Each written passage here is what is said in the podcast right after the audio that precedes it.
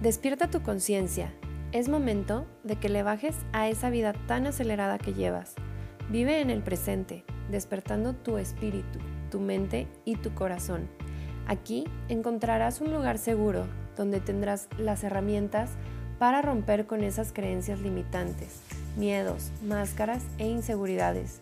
Realizarás nuevas creencias que te lleven a vivir una experiencia de vida en amor, en fe y en abundancia. Yo soy Roxana Schneider, Life Coach Espiritual, especialista en mindfulness, espiritualidad, empoderamiento y amar responsable. Despierta el gran ser espiritual que hay en ti, teniendo una conexión con Dios y contigo. Comienza hoy a vivir una vida presente y consciente.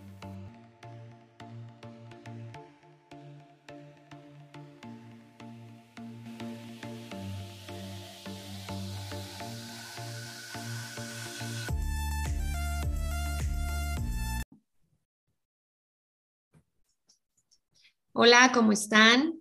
Bienvenidos a este su podcast. Hoy tenemos una gran invitada. Para mí es un placer presentarla. Para mí es un placer este, pues que esté con nosotros. Estamos de manteles largos. Ella es este, mi gran amiga y compañera en mi certificación de Life Coaching Sherpa. Su nombre es Patti Martín y de verdad estoy muy feliz de recibirla en este su espacio. Bienvenida, Patti. ¿Cómo estás? Hola Rox, muchísimas gracias por hacerme el honor de invitarme a tu podcast. Dije, yo tengo que estar en ese podcast. Ya sé, gracias. Me encanta escuchar las charlas que has grabado y ya llevas un año. Felicidades. Sí. Le di tu celebración y que vengan muchos más. Ay, así sea, amiga. Muchas gracias. Pues ella es Patti Martín, ella es mexicana, está viviendo eh, en Estados Unidos y como les comenté, es una life coach eh, dedicada al duelo y a sanación del niño interior. Y bueno, pues este, me encantaría que empieces tú, Patti, aquí a contarnos tu historia. ¿Quién eres? ¿A qué te dedicas al día de hoy? Pues, eh, como dices, eh, yo vivo en Estados Unidos. Eh, estoy acá desde que tenía los 16 años de edad.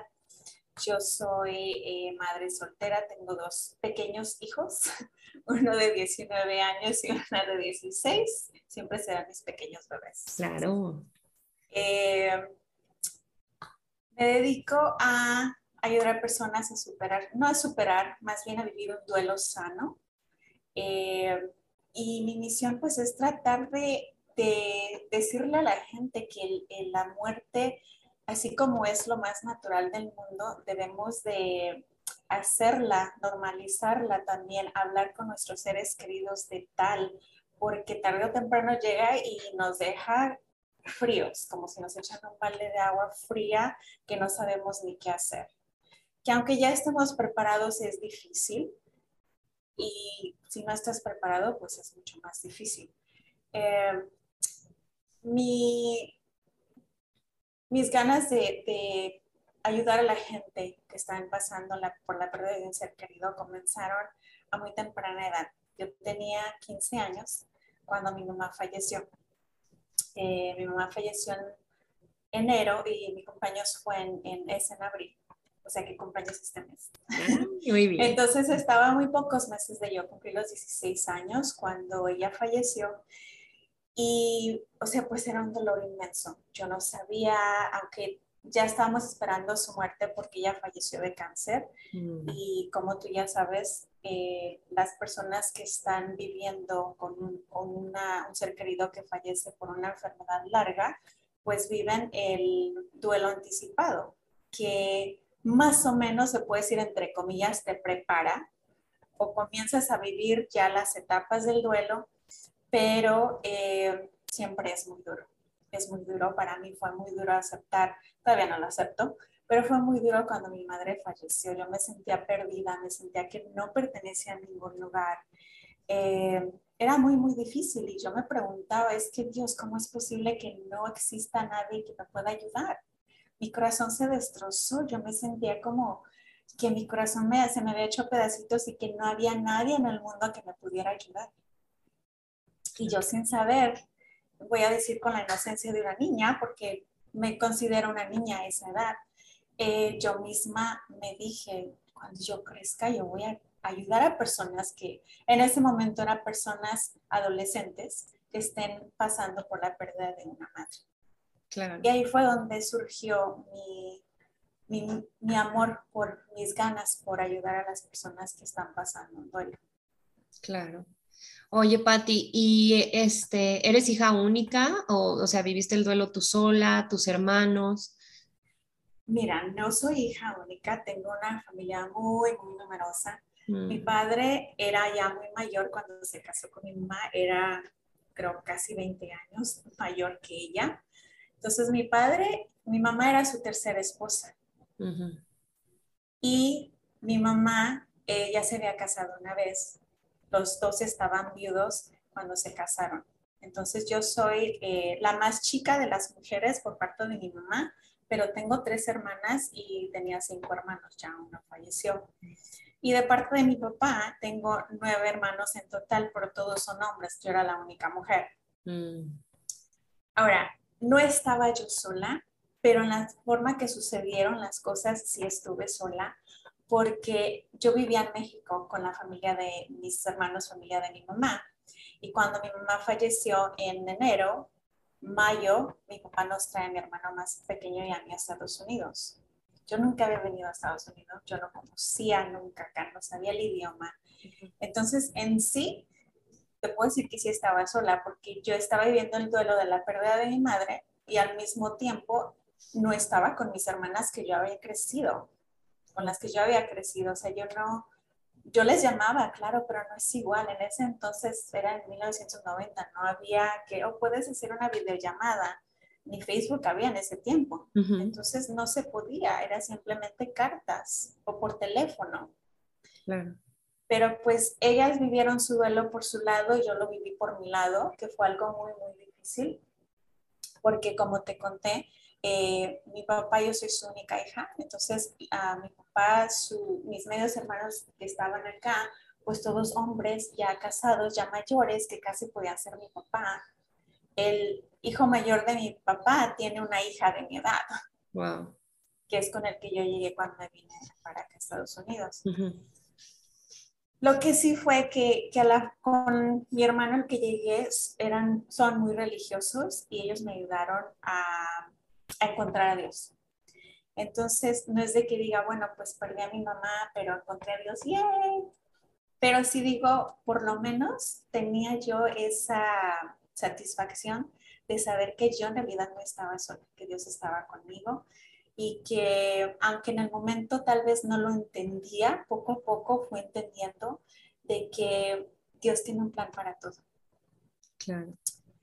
Me quedaba yo con mis recuerdos de mi madre. Mi madre era muy amorosa y creo que tú ya escuchaste esta historia, que yo cada que, que pienso en eso, eh, como digo, Dios tiene un plan para todo. Entonces mi pensamiento es, mi mamá sabía que ella me iba a dejar sola a tan temprana edad y me llenó de amor. Hmm. Me llenó de amor para que cuando yo estuviera sola, yo la recordara y tuviera amor para las demás personas. Porque así me sentía yo y así soy todavía a mí me gusta, eh, y no sé si se nota, pero cuando estoy con alguien no me gusta, me gusta como, ay, un abrazo y así muy, como muy cariñosa, incluso con mis hijos hasta mis, ay, no hagas eso, mamá.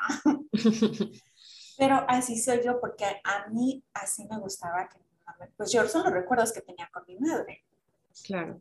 Entonces, eh, volviendo a lo de Dios, eh, perdí a mi madre, pero encontré a Dios porque el Dios que conocí después de que mi madre falleció fue un Dios totalmente diferente al que yo conocía en México.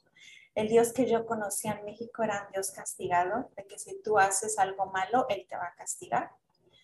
De que si tú no sigues todo al pie de la letra, pues Dios te va a castigar porque a Dios no se le pasa nada. Pero cuando yo conocí al Dios que conozco ahora, me di cuenta que es un Dios misericordioso, de que Él no me castiga, que yo hago cosas que traen consecuencias. Claro. Soy yo misma la que me estoy castigando, no es Dios. Él me, hace libre de hacer lo que yo quiera, pero está en mí si hago lo correcto o lo incorrecto, porque yo voy a pagar las consecuencias tarde o temprano. Así es. Entonces, para mí eso también fue muy liberador, porque para mí, cuando falleció mi mamá, y esto lo he escuchado con mis, mis clientes, lo primero que hice, ¿por qué me castigas así, Dios mío? ¿Qué hice yo para merecer este castigo? ¿Por qué te llevas a mi madre, que yo la ocupo tanto, que yo estoy tan joven? Ella era tan buena madre. ¿Por qué? Si hay madres que no quieren a sus hijos, ¿por qué no te las llevas a ella? O sea, era infinidad de cosas que yo decía que ahora comprendo por qué. Porque así, así crecieran mis creencias, con lo que yo había crecido, lo que para mí era lo normal. Yo hice algo malo, por ende Dios se llevó a mi mamá y me está castigando. Claro, claro, y qué complicado, Patti, porque eh, como tú dices, ¿no? Tal vez fueron así tus creencias y yo creo que yo hoy en día he escuchado a muchísima gente eh, decirlo así, ¿no? Es que, eh, ¿por qué se, se llevó a mi familiar? ¿Qué hice para merecer esto? ¿Fue injusto? Pero bueno, pues tal vez esto es, entramos a la, a la siguiente pregunta, o sea, ¿cómo es el duelo y, y qué etapas tiene, no? Porque sé que una de esas es así el, el enojo y obviamente a quien reclamamos, y digo obviamente porque pues tal vez es lo que yo más he escuchado, o sea, reclamamos directamente a Dios, ya sea un duelo por una pérdida como, como en el caso de tu mamá, eh, por una enfermedad, o, por algo de un accidente o por algo tan de repente o también pues también de los bebés, ¿no? Este, la primera persona a quien volteamos a reclamar es a Dios y, y es aquí donde yo digo, ¿cómo, cómo es el duelo? ¿Qué, ¿Qué etapas tiene? Pues en sí el duelo para quien cada persona la vive, lo vive diferente y eso es algo que debemos estar bien conscientes porque aunque yo nunca estuve al lado de mis hermanas para ver cómo vivieron ellas el duelo, yo te garantizo que fue muy diferente a como yo lo viví, porque yo estuve con mi hermana más pequeño y él vivió el duelo muy diferente, él se reveló, él se quería hacer notar porque le hacía falta ese amor de madre y, él se comenzó a revelar eh, haciendo cosas que no debería hacer, faltando a la escuela, haciéndose la pinta con los amigos, eh, o sea, iban a cosas ya mayores con él.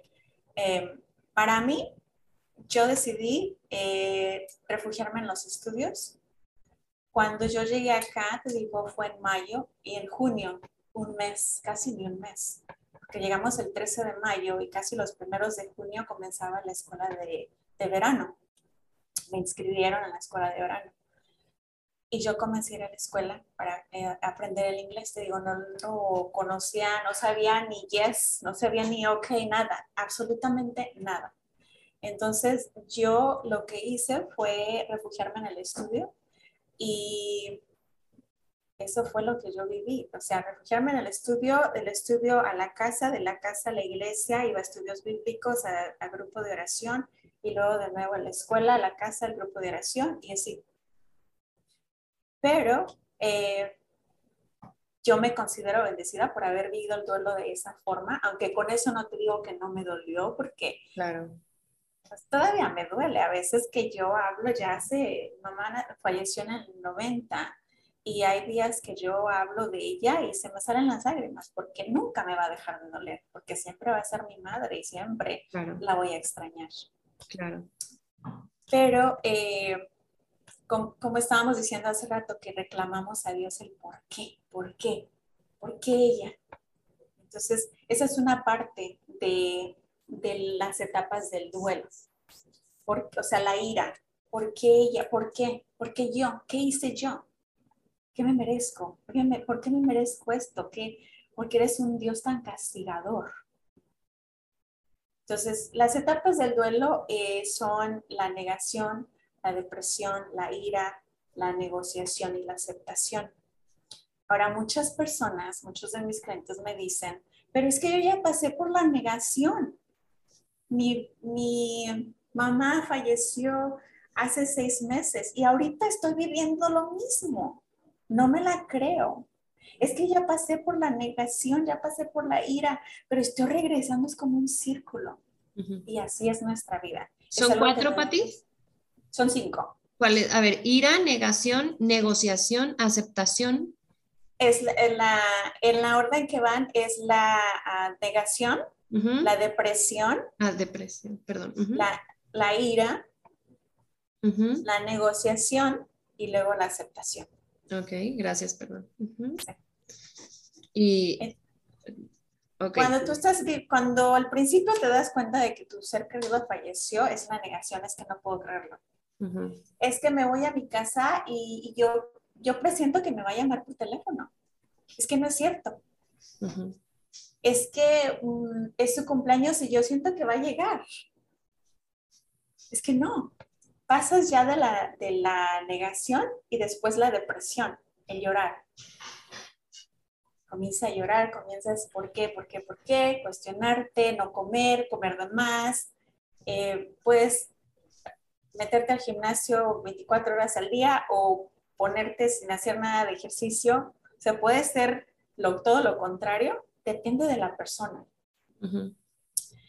Por eso muchas veces eh, mis clientes se sienten confundidos. Es que mi mamá falleció, yo estoy muy triste, pero mi hermana se va de fiesta. Mm. ¿Por qué mi hermana se va de fiesta? ¿No le duele? Es que es, es, mi madre como es su madre de ella, pero es que esa persona así está viviendo su duelo. No sabe cómo desahogarse y en la forma errónea de desahogarse es yéndose de fiesta. Digo errónea porque la fiesta, el, el el gusto de la fiesta le va a durar muy poquito. Regresa a su casa y regresa a la realidad. Sí, o sea, distraer la mente. Exacto. Y, de lo que se trata aquí es de sentir, de dejarnos sentir para sanar, para vivir ese duelo sano. Tengo un hermano que desde que mi mamá falleció, él se metió en las drogas y hasta el momento no puede salir. Ha estado en centros de rehabilitación, ha estado en la cárcel, ha estado en todo, pero él no puede salir de ahí. Y mm. yo cuando fui a México le pregunté, ¿por qué, ¿por qué haces esto? Dices que me siento culpable. Y te cuento por qué. Él se iba a Guadalajara, yo soy de, de Tepatitlán, está cerca de Guadalajara. Eh, mi hermano se iba a Guadalajara cada fin de semana con los amigos y mamá ya estaba enferma mi mamá le dijo, le decía siempre, no te vayas, un día de estos vas a regresar y ya voy a estar muerta. Y así sucedió. Qué fuerte. Mi mamá falleció un domingo, mi hermano se fue el viernes. El domingo por la mañana yo fui y le llamé por teléfono a mi hermano y le dije que mi mamá ya había fallecido. Entonces mi hermano se quedó con eso. Ella me lo decía y yo siempre hacía lo que ella me decía que no hiciera. Lo que ella me dijo que iba a suceder, sucedió y yo me siento culpable. Pero yo traté de explicarle, pues no hubo nada que hubieras podido haber hecho. Te hubieras quedado no, su hora de ella ya se le había llegado. Pero él se siente culpable porque se siente que no obedecía a mi mamá cuando le decía, ella le decía quédate. Por eso él vive en esa agonía de las drogas ahora porque es donde él se desahoga, entre comillas. Claro, claro. Y, bueno, pues también el, decirlo, ¿no? Eh, por más que tú, siendo especialista en el tema del duelo, pues la decisión es de uno, la decisión es de uno de, de, tomar ayuda, de dar ese paso, de decir, necesito ayuda, este, o levantar la mano, ¿no? Como cuando estamos en la escuela, levantar la mano, yo necesito ayuda. Y, es muy difícil, es muy difícil este, porque a veces pues nos envolvemos y yo siento que de alguna manera eh, pues la falta de lo que tú tuviste en un principio, la falta de reconocer a Dios, ¿no? Y de reconocer este pues su propósito y de que pues creo que eh, al único que, que, mandó con, con vida eh, eterna es a Jesucristo, ¿no? Entonces, pues todos sabemos que quienes estamos en este mundo, pues un día se nos va a acabar el, el reloj y dejará de latir el corazón, ¿no? Pero, pero ¿cómo es el duelo tan fuerte que, que te cierra a entender todo esto, ¿no? O sea, a entender de que obviamente pues también tu mamá yo creo que se lo decía por un lado como para limitarlo, para regañarlo, para detenerlo, ¿no? No creo que lo, o sea, se lo dijera con el afán de que ojalá el día que pase te, te quedes mal, ¿no? Y, y, él, o sea, cómo lo agarra así, cómo nos se sale de esta parte humana, o sea, pues todos vamos a fallecer, ¿no? Pero cerrarse, eh, negarse y vuelvo a lo mismo, o sea, todos somos libres de nuestro libre albedrío, de, de, creer o no creer en lo que tiene que suceder, ¿no? Y de, de querer o no querer pedir ayuda también. Este, y hay, hay tiempos, o sea, como para vivir en cada etapa, hay momentos de que tú digas, pues no sé, son meses, eh, días, semanas, eh, hay gente que la viva distinta, o cómo, cómo, cómo son lo de las etapas del duelo, Pati. Como digo, para cada persona es diferente, cada persona la vive diferente. Entonces, tengo clientes de que ya vivieron todas las etapas y las están volviendo a vivir, pero ya no al mismo extremo. Están viviendo, por ejemplo, la negación en el modo de que están preparando el mejor el platillo favorito de su persona que falleció y piensan, ay, qué ganas de que estuviera aquí. Pero dicen qué ganas de que estuviera aquí, no dicen ahorita llega. Ok. O sea, están más conscientes porque ya lo aceptaron. Hay unas personas que se quedan en la negación, es que no es cierto, es que no es cierto. O se quedan en la ira, en la depresión. La mayoría se queda en la depresión. No sé si ah, has visto personas, es muy, en México es muy ah, común de que se vistan de negro. Sí. Y más, por ejemplo, una persona que se le muere el esposo, se viste de negro y aunque la mujer sea muy joven, se viste de negro para siempre y ya no se vuelve a casar. Sí. Porque esa es su depresión de esa persona. Mm. Se queda en la depresión de decir, es que, o el miedo tal vez, es que tal vez si me caso de nuevo vuelve a suceder.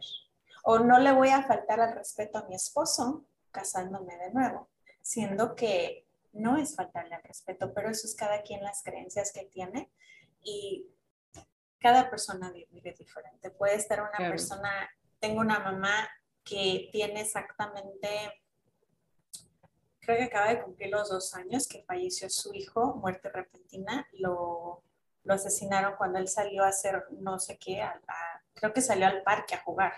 En México y le dieron la noticia a ella que ya estaba muerto.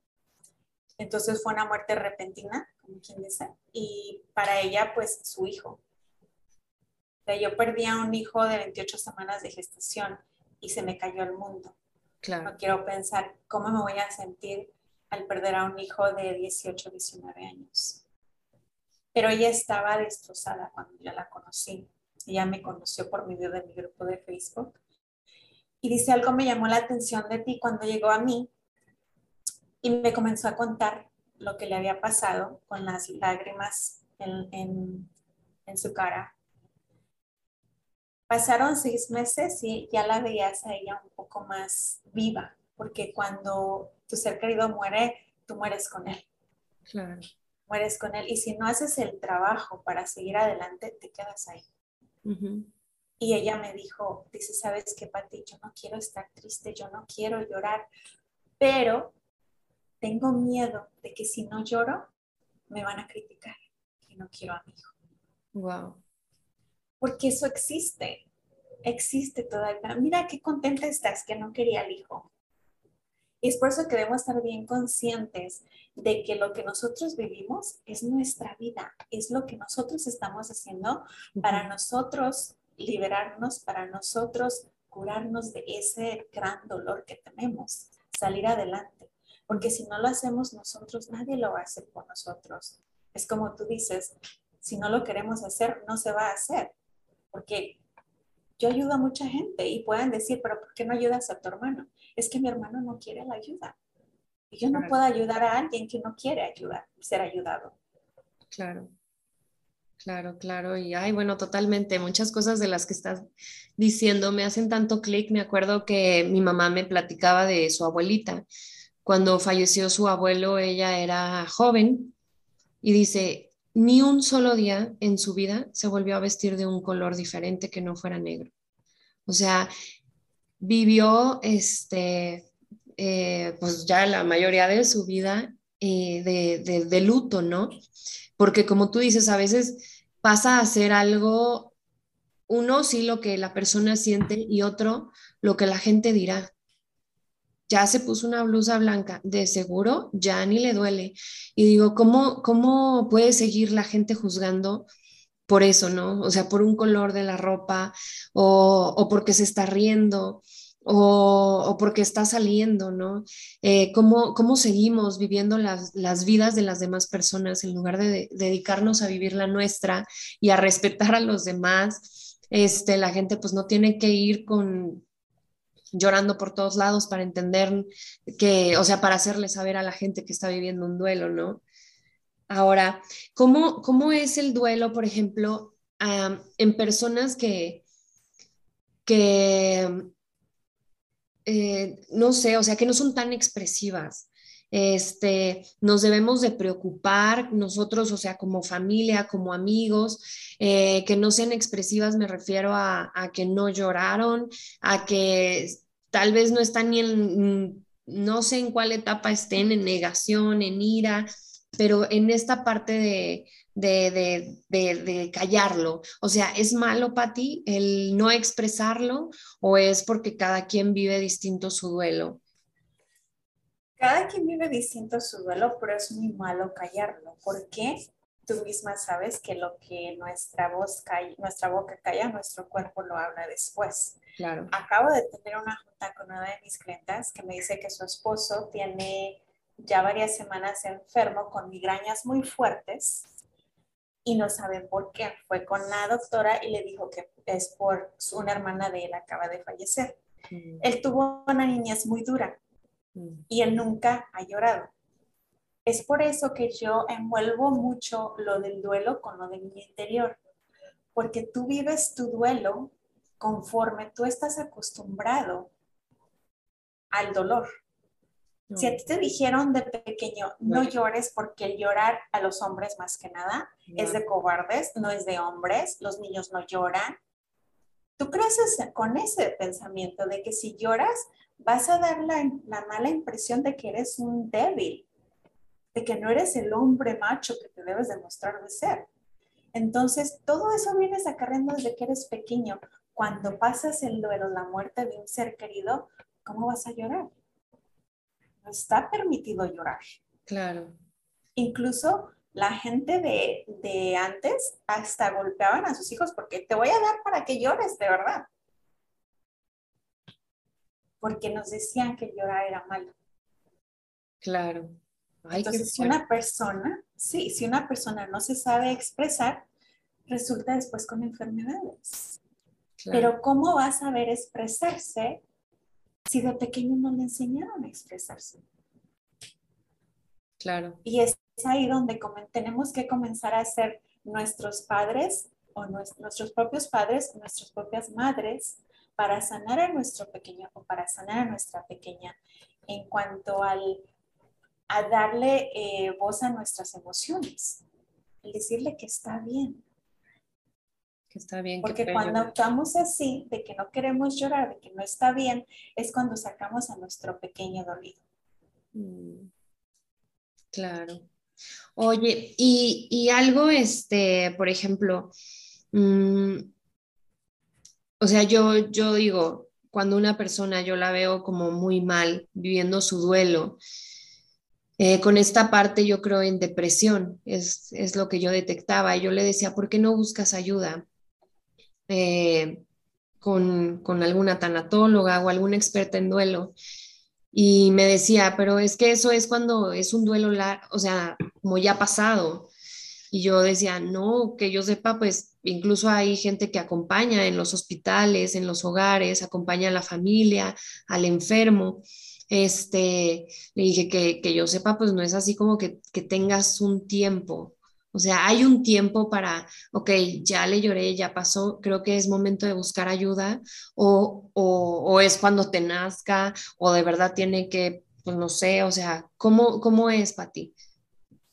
Pues el tiempo es como dijiste tú, cuando le nazca a la persona.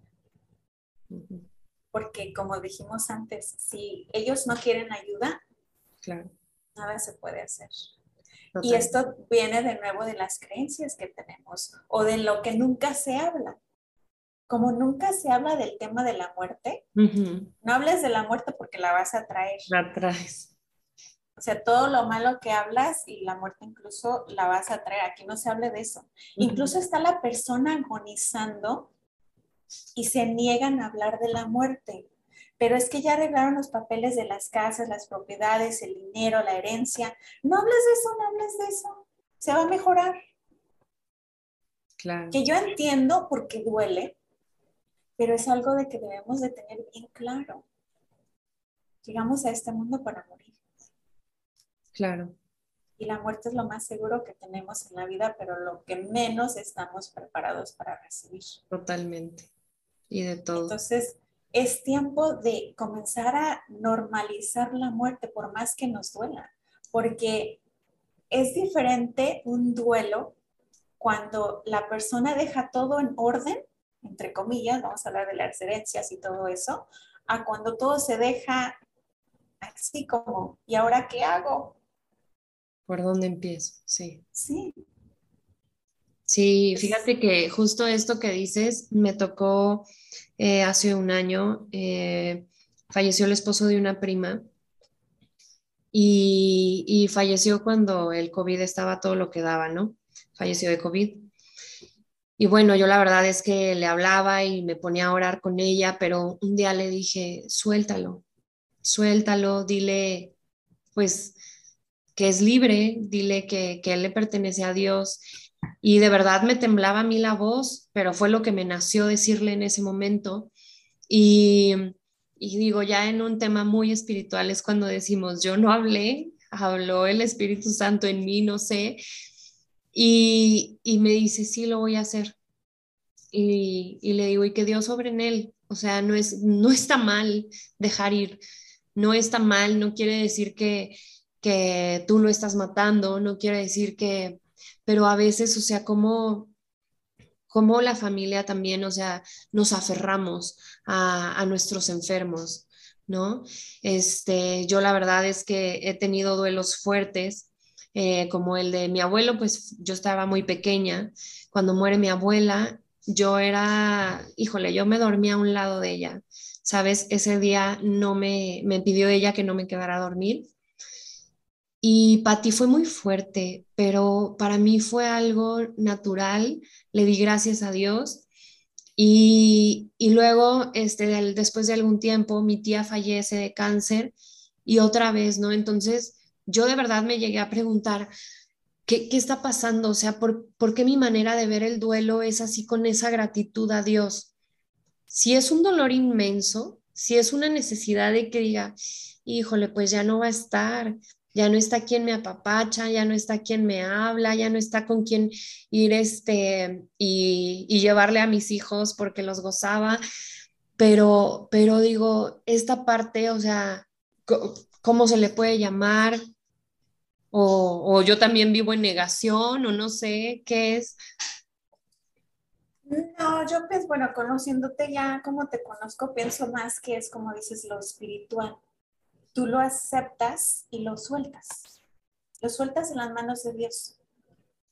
Pero eso no quiere decir, o sea, como seres humanos, es normal que te cuestiones. ¿Por qué? Porque yo así, es como que te digo que me decía una clienta, es que yo me la paso llorando y mi hermana se va a bailar porque es que ella no lo quería. Entonces tú en un, un momento dado como que dudas, es que a lo mejor no lo quería como yo, yo creo que la quería, Sí, pero siempre la duda que como seres humanos es normal pensar eso, pero es que tú lo dejas en las manos de Dios, como dices, se las entregas a Dios y en realidad real. se las entregas a Dios. Irreal, sí. Y es por eso que sientes esa paz, porque tanto tú como yo sabemos que esa paz no, viene, no puede venir de nadie más, más que de Dios. Y nadie más te la, ni te pueden contagiar agarrándote la mano, ni, ni nada, o sea, es así como, sí, totalmente, Pati, de verdad es este lado espiritual. Eh, bueno, pues como yo te decía también hace como un año y medio, dos, pues me cambió mucho mi perspectiva de Dios, de mi espiritualidad. Siempre la he tenido, siempre ha estado esa conexión, pero a partir de hace dos años, o sea, explotó así como, como un rayo de luz. Y para mí, las personas que fallecen pasan de ser un plano físico que sabíamos que estaba en su casa, a ser un plano espiritual que nunca se va de ti, que puedes hablarle y ahí está, que puedes de verdad, o sea, casi que, no, pues no vas a entablar una conversación, claro, pero, ay, no, es que si estarías aquí, ¿qué me estarías aconsejando? Entonces, hay frases, no sé, hay colores que se te vienen a la mente y de verdad esa es la manera de comunicarse. Para mí, este, yo siempre digo, alguien que fallece llegó a la meta. O sea, llegó a la meta. Y, y cuando tuve aquí a Pati Mora, decía, es que es que incluso un bebé eh, de dentro del vientre, a semanas de nacido, a los dos años, también llegó a la meta. Y, creemos que quien tiene que fallecer naturalmente es el viejito, es el enfermo, dice, pero todos, todos merecemos una muerte, o sea, es lo más natural, como tú dices, es lo más seguro, ¿no? Este, pero, pero qué fuerte, de verdad, Pati, digo, todo esto y, y me encanta hablarlo porque tú lo hablas con esta naturalidad, con, con esta paz y, y claro, este, con, con, como tus clientes lo han visto, ¿no?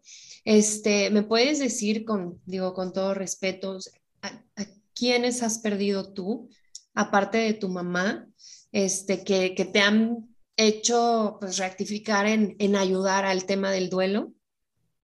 Claro, eh, mi bebé de 28 semanas de gestación fue mi primer embarazo y fue algo pues muy, muy duro para mí. Eh, mi papá, como te digo, ya era mayor de edad y él lo primero que me dijo, pues es que a lo mejor no te comiste algo que, te, que se te antojó. y yo, no, no fue eso. O sea, mi embarazo iba todo perfecto y mi bebé era muy activo resulta que un viernes por la noche ya no sentí que se movía, le llamé a mi ginecóloga y me dice, así pasa, eh, nos vemos el lunes en el, en el consultorio. Pero yo sentía ya en mi corazón que algo estaba mal. Entonces el lunes llega, me voy al consultorio y ya no tiene latido en el corazón, ya no tiene su latido el bebé. Y claro, me culpé yo es que yo me hubiera ido al hospital en cuanto yo supe, es que esta doctora no sabe, es que infinidad, tú sabes. Pero pues, como dices, el bebé ya había llegado a donde tenía que llegar. Pero en su momento era muy duro para mí aceptarlo. Mi primer bebé, no, ¿cómo? Es que yo qué hice de nuevo. Es que yo qué hice de malo para merecer esto. Porque yo, si hay tantas mamás que tiran a sus bebés, que no los quieren, que los regalan, yo sí quería al mío. ¿Por qué te llevaste a mi bebé? Resulta cuando el bebé tuve parto normal, no me quisieron hacer cesárea porque el bebé ya estaba grande y si me hacían cesárea no sabían por qué había fallecido y estaba muy, uh, era alto riesgo de que yo pudiera eh, traer una infección o X cosa, entonces era más fácil si yo daba luz natural. Natural, o sea, sin medicamento ni nada. Eh, cuando nace el bebé, pues tiene el cordón umbilical, no en el cuello torcido, así nada más torcido, de tanto que se había volteado, no sé, estaba dando maromas en mi, en mi vientre, no sé, pero ya tenía como dos pulgadas secas, ya estaba seco su cordón umbilical. Algo muy hermoso, que el viernes en la noche, ese día que yo eh, no comencé a, sentir que, se, que comencé a sentir que no se movía, movía más, soñé a mi mamá. Y soñé a mi mamá con un bebé abrazado. Pero no me dijo nada. Yo simplemente recuerdo que la soñé, tenía un bebé abrazado, yo no pensé nada, pues simplemente, yo seguido soñaba a mi mamá. Entonces, uh, platicaba con ella también, eso que dices de que hablamos con ellos que están ahí alrededor de nosotros. Literal, para mí mi mamá estuvo ahí en los primeros años en mi sueño, presente casi todos los días, hablando conmigo y ella sabía que ella había fallecido en los sueños. Yo eran unos sueños tan lindos que yo hasta le pregunté, la primera vez le pregunté, ¿Dios te dejó venir a platicar conmigo? Que me dijo, sí, me dio permiso porque sabe que estás muy triste. Ay, qué hermoso. Y de ahí por muchísimo tiempo yo soñaba con ella, le contaba mis tristezas, mis alegrías. Pero regresando al sueño ese, te digo, yo no, yo no pensé nada, simplemente vi eso, eso y ya. Después ya las semanas de que había fallecido el bebé, se me vino a la mente ese sueño, lo cual me dio tranquilidad porque era como, para mí yo lo tomé como una afirmación, yo lo, está conmigo, todo está bien. Entonces fue algo para mí muy bonito, aunque no me dejaba de doler, obviamente, pero fue muy bonito el, el sentir esa afirmación como no te preocupes, yo estoy, él está conmigo. Y ahorita él está sepultado donde está mi mamá, en ah. México, él le llega a México. Después de que falleció mi bebé, eh, falleció mi papá. Eh, mi papá tenía 103 años cuando falleció y falleció de muerte natural. ¿Por qué te cuento la edad de mi papá? Porque, de nuevo te digo, nunca estamos preparados para recibir la muerte. Mi papá era una persona bien cuerda que te contaba desde que él comenzó a tener uso de razón en México. Perdón, él contaba de cómo mi papá nació en 1911. Entonces él contaba de que primero subía, montaba caballo y luego que veía las carretas y luego que los carros y luego que los aviones, o sea, él pasó por todo eso, pero nos contaba todo a detalle hasta el, último día que falleció. Era tan chistoso, nos hacía reír tanto. Recuerdo que te cuento una anécdota rapidito. Ya estaba, su corazón ya estaba eh, muy débil y era una noche antes que él falleciera. No, era unas horas antes que él falleciera mi hermano mayor le estaba dando gelatina, pero estaba mi papá pues ya muy débil, ya no podía ni abrir los ojos. Y le, dijo a mi hermano, abra los ojos. Y mi papá le dice, ¿para qué quieres que abra los ojos si no estoy comiendo con los ojos? Siempre nos traía a risa y risa con sus ocurrencias. Pero bueno, él tenía 103 años, fue muy difícil para mí el aceptar que él había fallecido porque pues era mi papá. Claro. Entonces, él tenía 103 años, mi mamá tenía 56 años, no me estaba muy joven, pero ninguno de los dos fue el, momento correcto para mí, para perdernos, a ninguno de los dos. Claro. Mi bebé pues aún no había nacido, me dicen, pues cuando menos no lo conociste, no viviste con él, pero pues es mi bebé. Sí, claro, no hay una recompensa. No, no ya tendrás otro. Ay, claro. No, el, otro que tuve no lo reemplazó ni lo reemplazará nunca. Mis hijos saben de mi primer bebé. Claro. Entonces, esas son las tres pérdidas, grandes pérdidas que yo he tenido en la vida. Eh, de muerte, obviamente pues me divorcié, ya es otra historia, pero la edad de la persona que fallece no tiene nada que ver en el dolor que te causa la muerte, la pérdida. Porque sigue siendo tu ser querido, sigue siendo tu madre, tu padre, tu tío, tu abuela. Te sigue doliendo. Claro. Y, está bien que no lo aceptes, pero está bien que no lo aceptes por cierto tiempo. Si te quedas estancado y no lo acepto, no lo acepto, no lo acepto, es dañino para ti mismo. Te haces daño y no puedes salir adelante porque estás en la negación. Claro, claro. Oye, y bueno, pues de alguna manera yo creo que también el duelo de, del divorcio, ¿no? Este, el duelo de, de, la separación, de ser madre soltera. ¿Y por qué te digo el duelo? Porque también es, es este, pues pasas por, por algunas de estas etapas, ¿no? Este, de, de las etapas del duelo que me mencionaste durante... Pasan iguales, sí. durante la separación. Y, y bueno, em, a diferencia, Pati, de cuando perdiste a tu mamá y a diferencia de cuando perdiste a tu papá, que son, eh, ¿cuántos años? ¿40? Eh, mi papá falleció en el 2014. Ajá. Mi mamá en el 90. Ah, no. 40, me fui muy lejos, ¿verdad? 24. No, ya sé, yo, no, ¿sabes qué? Sumé la edad de tu papá. Ah, no, Por eso no me dieron 50 más 40, no. Este sí, más bien son pues 24, pero tú, o sea, tú de adolescente, tú de joven y tú de, de pues adulta, ya mamá, o sea, ¿cómo, ¿cómo se vive el duelo distinto? ¿Qué sientes que fue la diferencia entre una etapa y la otra? Y no tanto la edad, sino la información que tenías. ¿Qué, qué cuál fue tu, tu, diferencia? Pues la diferencia fue, eh, yo diría que mucha, porque como te comenté con mi madre, pues yo era básicamente una niña. Uh -huh. Y yo nunca había experimentado la pérdida de nadie en mi vida nunca había fallecido nadie en mi familia. Entonces, la persona que fallece es la persona con la que yo estoy todo el tiempo y como que se me va la vida junto con ella. En ese momento, pues yo tenía 15 años.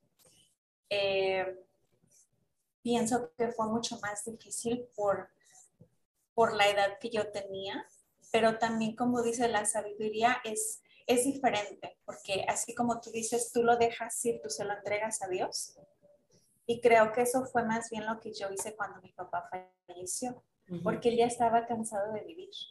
Claro. Él me decía, hija, ya pídele a Dios que me muera. Ya he visto, sus tres esposas fallecieron, de las tres esposas quedó viudo, más aparte, él ya estaba viendo eh, o escuchando más bien de familiares que estaban falleciendo. Y él me decía, es porque yo estoy vivo todavía. Es que ya, ya, ya, ya viví lo que tenía que vivir. Entonces,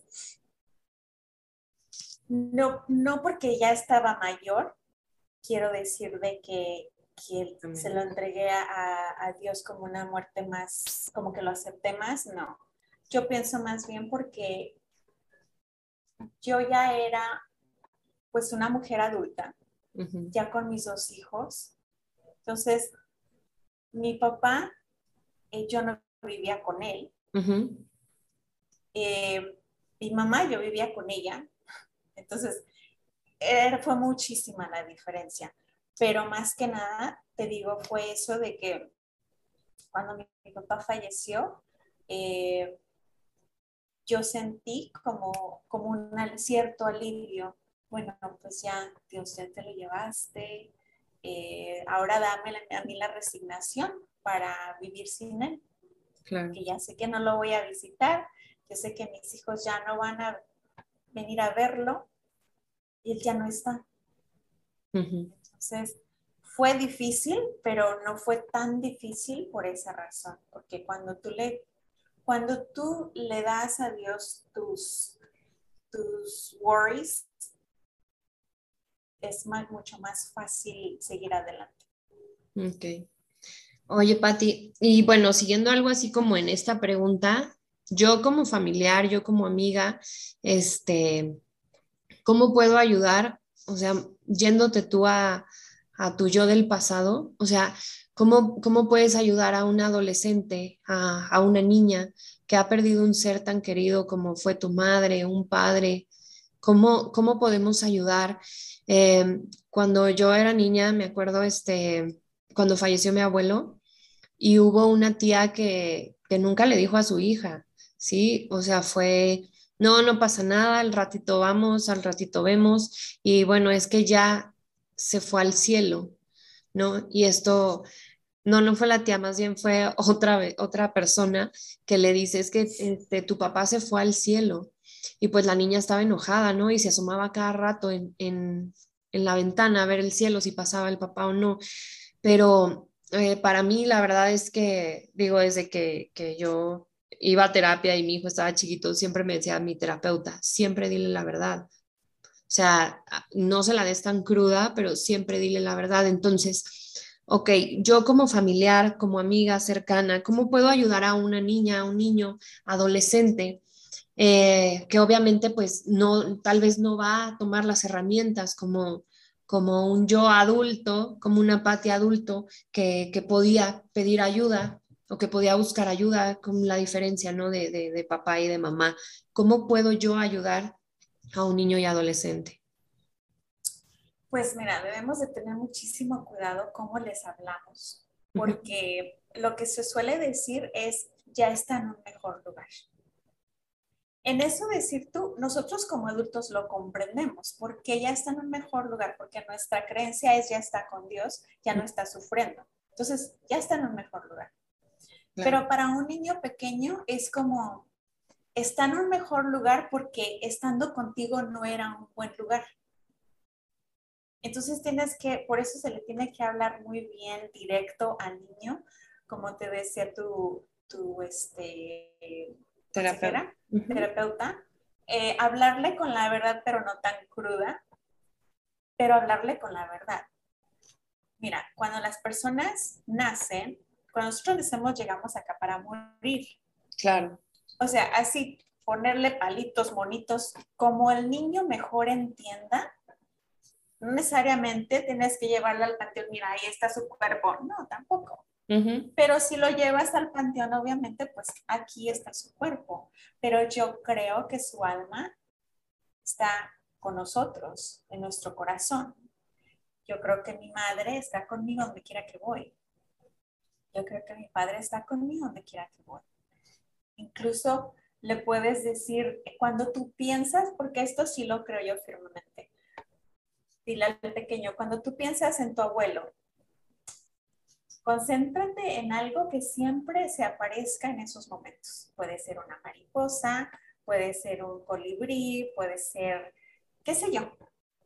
Entonces que simbolice como ese animalito, ese colibrí, que es lo que yo simbolizo con mi papá, porque cuando mi papá falleció, un colibrí en la noche llegó a mi casa, a un árbol que estaba cerca de la puerta, y ese colibrí se quedó ahí como por dos o tres días. Y mm. para mí, el colibrí simboliza a mi papá, que él está conmigo. Entonces le puedes hablar así a un niño, porque un niño solo te va a entender con monitos, con dibujos, Fábula. con cosas. Sí, entonces hablarle de esa forma. No decirle, ya se fue porque ya está en el mejor lugar, porque como te digo, va a creer, es que no me, conmigo no es un buen lugar. No era un lugar bueno, claro. Y, y a un adulto, Pati, este, a un adulto, o sea, yo cómo, cómo puedo ayudar, o más bien, este, porque, híjole, a veces, este, yo el otro día publiqué, ¿no? Normalicemos que el decirle a alguien busca ayuda eh, sea de lo más normal y no una herida, ¿no? Entonces, eh, eh, ¿cómo puedo yo ayudar a un adulto que perdió a un ser querido? En la forma más fácil que yo encuentro, bueno, obviamente cuando vienen a mí es porque ya quieren ayuda. Claro. Pero igual esa persona que viene a mí tiene un familiar que no quiere ayuda o que no sabe cómo ayudarle. Uh -huh. Y lo que yo le digo es, um, coméntale, porque uno de los ejercicios, como tú ya sabes, como life coach, sabes que el ejercicio de la escritura es muy, muy, muy, muy eh, uh -huh. fuerte, muy sanador. Entonces, yo les digo eso, diles que escriban una carta, que le escriban una carta a su ser querido. Uh -huh. eh, eso es algo que yo hacía sin querer cuando mi mamá falleció. Yo le escribía cartas. En esas cartas yo le decía exactamente lo que había, todos los días le escribía lo que había pasado en la escuela, porque me sentía triste, en la escuela me hacían bullying porque yo no sabía inglés. Mm. Todo eso yo le contaba, pero también le contaba, sabes que hoy fue a la iglesia, eh, al estudio bíblico y aprendí esto, que Dios no me castiga, o sea, de todo, todo, todo en detalle yo le contaba por medio de la escritura. Y eso a mí me ayudó muchísimo. sin saber que ese era un gran ejercicio. Y ahora es el ejercicio, uno de los ejercicios que yo les doy a mis clientes, tanto de duelo como de mi interior, la escritura. Escribe lo que sientes. Porque muchas veces se nos hace más difícil decirlo que escribirlo. No, sí. Sí, y una vez que lo escribes, lo puedes leer mucho más fácil que si yo te estoy viendo, por ejemplo, te tengo que decir algo a ti, pero me da pena, o pues, que, si me que si me salen las palabras incorrectas, mejor lo escribo y te leo la carta. Claro, claro. Y así, literal, que se imaginen que está la persona frente a ellos y le están leyendo la carta. Incluso tengo un free video que es escribirle, eh, por ejemplo, eh, algo que te quedaste con ganas de decirle a la persona es uno de los ejercicios. El otro es perdonarle por algo que hizo. Esto es algo muy difícil que se les, se les hace a las personas, pero es que ¿cómo yo le voy a perdonar? Ya está muerto, no, no. Ni me pidió que Dios lo perdone, que Dios, o que Dios lo perdone, pues ya está muerto. Pero no, Dios lo va a perdonar si él pidió perdón, pero tú eres el que te está haciendo daño si no perdonas a esa persona, aunque ya no esté, porque tú sí estás. Y tú estás cargando. Sí, entonces ese es otro de los ejercicios, perdonar. Y el otro es pedir perdón. Pedir perdón. Escribir. Pedir perdón por lo que sea, lo que se te venga a la mente. Escribirlos, después leerlos en voz alta y después quemar la carta y asimilar cuando la estás quemando que tus culpas se están yendo junto con esas cenizas. Y estos ejercicios los puedes hacer las veces que quieras y a la hora que quieras, a la hora que te, que te nazca hacerlos. ¿Cuántas veces quieras? Sí. Porque una vez que les das estos ejercicios a personas que se están resistiendo a la ayuda, notan que eso les ayuda. Entonces, reconocen bueno, si me está ayudando esta carta, que es tan simple, nada más la escribo, a lo mejor si voy con esa persona, pues sí me ayuda. O sí me puede ayudar a, reconocer que, por donde voy no, está bien, no es lo más sano de, mi duelo que estoy viviendo. Porque hay confusión. Vienen conmigo que yo quiero superar mi duelo, pero yo no les ayudo a superar su duelo porque un duelo nunca he superado. Yo les ayudo a vivir un duelo sano. Que la transitar. El duelo siempre lo estás viviendo, siempre lo traes contigo toda tu vida. Como te comenté anteriormente, hay veces que yo hablo de mi mamá y muy así, muy bonita, con mi maquillaje, pero hay veces que no me puede salir ni una palabra de la boca porque estoy tan sentimental que la extraño. Claro, y es lo más es Totalmente normal. Totalmente. Oye, y bueno, tal vez aquí, este, una última pregunta sería eh, justo esto, ¿no? O sea, ¿cómo, ¿cómo puedo ayudar a, o sea, cómo distingo que alguien no está viviendo un duelo sano, como tú lo llamas? O sea, eh, hay algo, algo, bueno, las red flags, este, en, en, el duelo, alguien que no esté viviendo un duelo sano, que se quede estancado, o, o cómo es, yo cómo puedo notarlo pues hay personas que lo hacen muy visible.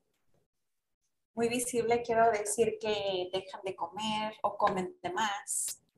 Eh, van a su trabajo y se encierran en su casa, en su recámara cuando llegan del trabajo, no tienen vida social más porque están deprimidos o deprimidas. Esos son muy obvios, pero también hay otros que pueden poner máscaras. Ya, ya sucedió, ya no hay nada que pueda hacer, yo me hago el macho, yo me hago la fuerte y ya,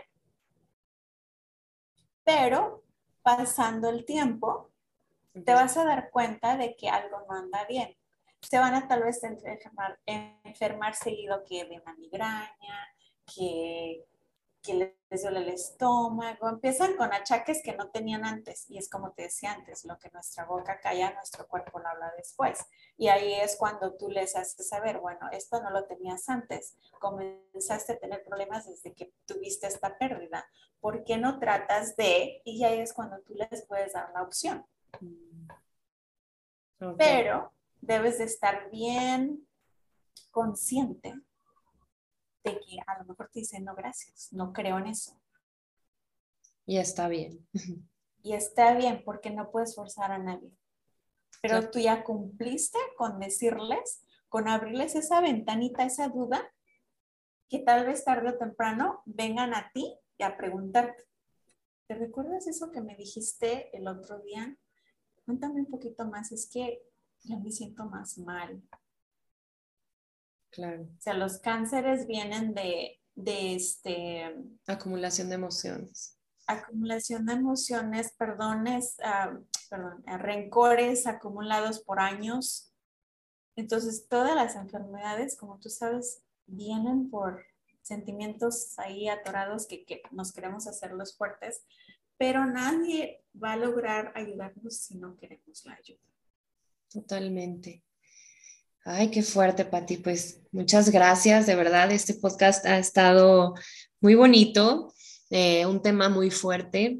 Este, eh, en, justo hace un año, yo creo, andaba grabando con, con Arturito, Arturo Tamayo, eh, su podcast. Él lo llamó, pues te vas a morir, ¿no? Y él decía que, pues, cómo él gozó su vida al máximo, haciendo lo que le gustaba y viviéndola plenamente, ¿no? Este, y bueno, ahora hablar de este lado, pero como el duelo, como, como lo que es, ¿no? Este, para mí es, es un tema muy bonito, eh, de mucho respeto, tú sabes el, el, cariño, el respeto que te tengo y, y, pues muchas gracias de verdad, Pati, por habernos acompañado en, en este episodio de Presentes y Conscientes Podcast. Y por favor, regálanos eh, tus redes, en dónde te podemos encontrar, cómo, cómo estás en tus distintas redes. ¿Tienes ahorita algún este, programa o, o algo? Cuéntanos tú. Sí, mira, tengo, eh, acabo de sacar un, un, libro, un workbook para duelo, personas que están pasando por la pérdida de la muerte de una madre eh, a causa del cáncer. Ese es uno especial y tengo otro que es más general. Eh, uno se llama Mi vida sin ti mamá y el otro se llama Mi vida sin ti. Te los tengo en inglés y en español y uh, esos eh, me pueden enviar un mensaje por medio de mi Instagram o Facebook que estoy como Patty, Patty con doble T punto Martín Life Coach y también eh, estoy por lanzar, eh, bueno, más bien ya lo lancé, es un, un acompañamiento de cuatro meses para personas que vivieron, están viviendo un duelo. ¿Por qué de cuatro meses? Porque yo soy firme creyente de que con una sesión eh, la persona no va a recibir toda la información que ocupa ni el acompañamiento que necesita. Claro. Entonces, es de cuatro meses mínimo, claro, si, si, quieren seguir, si piensan que necesitan seguir, bienvenidos. Entonces tengo ese acompañamiento del duelo, se llama Abrazando mi duelo. Y eh, también tengo un acompañamiento de sanación de niño interior. Ese también es de cuatro meses, porque igual como el duelo no es algo que se pueda sanar en una sesión y digas, ya, tú estás sanada. Entonces es un proceso y eh, los, los combino yo tanto el niño interior como el duelo, porque como te decía anteriormente, como actuamos hoy, el no llorar, el yo soy valiente, no quiero mostrarme débil frente a la gente, tiene mucho que ver con nuestras creencias, en la forma que, crecimos, la forma que se nos dijo que deberíamos de ser. Claro. Entonces tengo esos programas abiertos eh, y pues tengo mi página web, www.pattymartinlifecoach.com. Ahí tengo unos regalitos también para eh, personas que están pasando un duelo, eh, que tienen, sufren de ansiedad, de baja autoestima, están pasando un divorcio. Y también tengo ahí unas preguntas de mi interior. Wow. Ay, pues muchísimas gracias. Sí, mucha información. Ahora sí que eh, si no, si no cupiste en los paquetes anteriores, en la página siguiente, seguro algo te va a hacer clic. No, no es cierto. Muchísimas gracias de verdad, Patti. Este es para mí un honor tenerte aquí. Y ahorita en las notas del episodio les voy a poner la página de Patty y también este, cómo está en Instagram y Facebook para que la busquen, eh, chequen. También tiene pues muchísima, eh, muchísimos posts que les pueden ayudar. Eh, si todavía están así como con la duda de debo de pedir ayuda o no, chequen sus posts, síganla y de verdad da muchísima información de valor siempre, siempre. Y muchas gracias, Patti, nuevamente por haber estado aquí con nosotros en Presentes y Conscientes. Muchísimas gracias a ti por la invitación, es un honor para mí, sabes que te quiero mucho también y te extraño ya. ya sé. Algo que quiero agregar es eh, las personas que se comuniquen conmigo porque escucharon este podcast, que me lo hagan saber, que se comunican conmigo por medio de este podcast para darles un regalo extra. Ay, súper bien, súper, súper bien. Pues lo vamos a poner en las notas del episodio, para que la gente tenga que escuchar que hay una sorpresa. Muchas gracias, Patti, de verdad. Y pues bueno, aquí les dejo sus redes para que la sigan. Gracias, nos vemos en el próximo episodio. Gracias.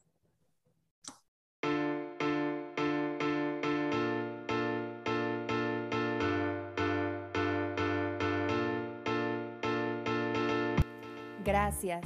Gracias por llegar al final de este episodio. Gracias por permitirme compartir contigo este tiempo. Te pido por favor, si estás escuchando desde Apple Podcast, me dejes una calificación. Eso ayudará muchísimo a crecer nuestra comunidad. Si lo estás haciendo desde otra plataforma, ayúdame tomando un screenshot y publicando en Instagram. Mi cuenta es arroba roxschneider. Gracias de verdad por compartir tu tiempo tan valioso. Te espero en el próximo episodio.